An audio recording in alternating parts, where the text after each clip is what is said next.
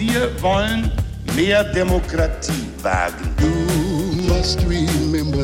Scheitert der Euro, scheitert Europa. Der Stichtag. Die Chronik der ARD. 11. Juli 1972.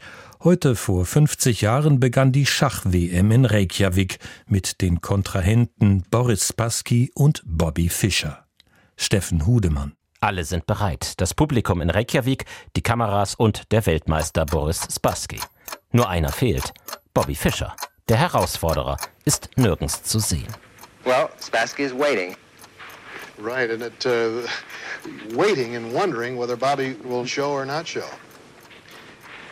And there's absolutely dead silence in the hall.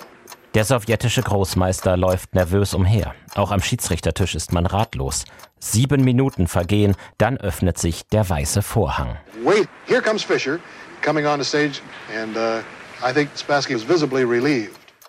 So beginnt die erste Partie dieses denkwürdigen Schachduells, über das 1972 die ganze Welt diskutiert. Es ist das Match des Jahrhunderts auf dem Höhepunkt des Kalten Krieges. Spassky gegen Fischer, Ost gegen West, Sowjetunion gegen USA. Der russische Großmeister gegen den genialen, aber exzentrischen Herausforderer aus New York. Im Alter von 15 erreicht er den Status eines Großmeisters, bald gilt er als bester Spieler der Welt, auch wenn der Weltmeister Spassky heißt. Well, the champion of the world. First of all, I didn't compete, so he's not really much of a champion, but uh, you know. Gegen mich hat er ja noch nie gespielt, sagt Fischer, also kann er kein großer Champion sein. Doch zunächst steht die Weltmeisterschaft in Reykjavik, bei der Fischer Spassky den Titel entreißen soll, auf der Kippe. Fischer feilscht ums Preisgeld, der Kampf des Jahrhunderts droht zu platzen. Erst als sich das Weiße Haus einschaltet, kommt Bewegung in die Sache. Henry Kissinger, Sicherheitsberater von Präsident Nixon, greift zum Telefon, ruft Fischer an.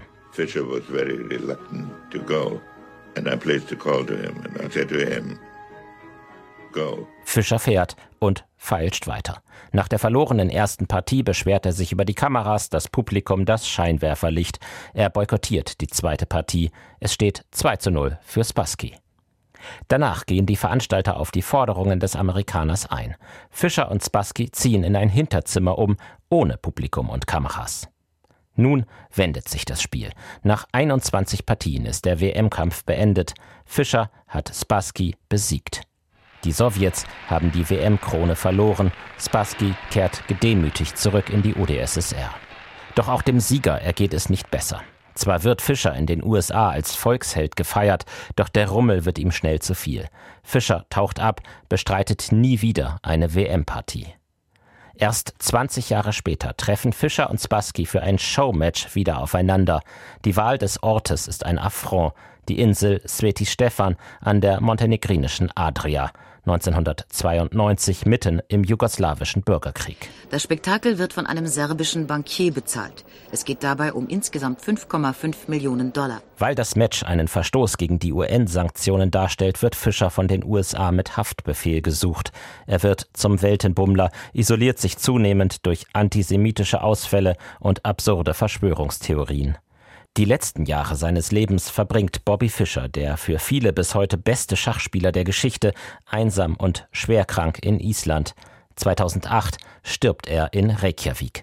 Dort, wo am 11. Juli 1972 die legendäre Schach-WM begann. Heute, vor 50 Jahren. Der Stichtag. Die Chronik von ARD und Deutschlandfunk Kultur. Produziert von Radio Bremen.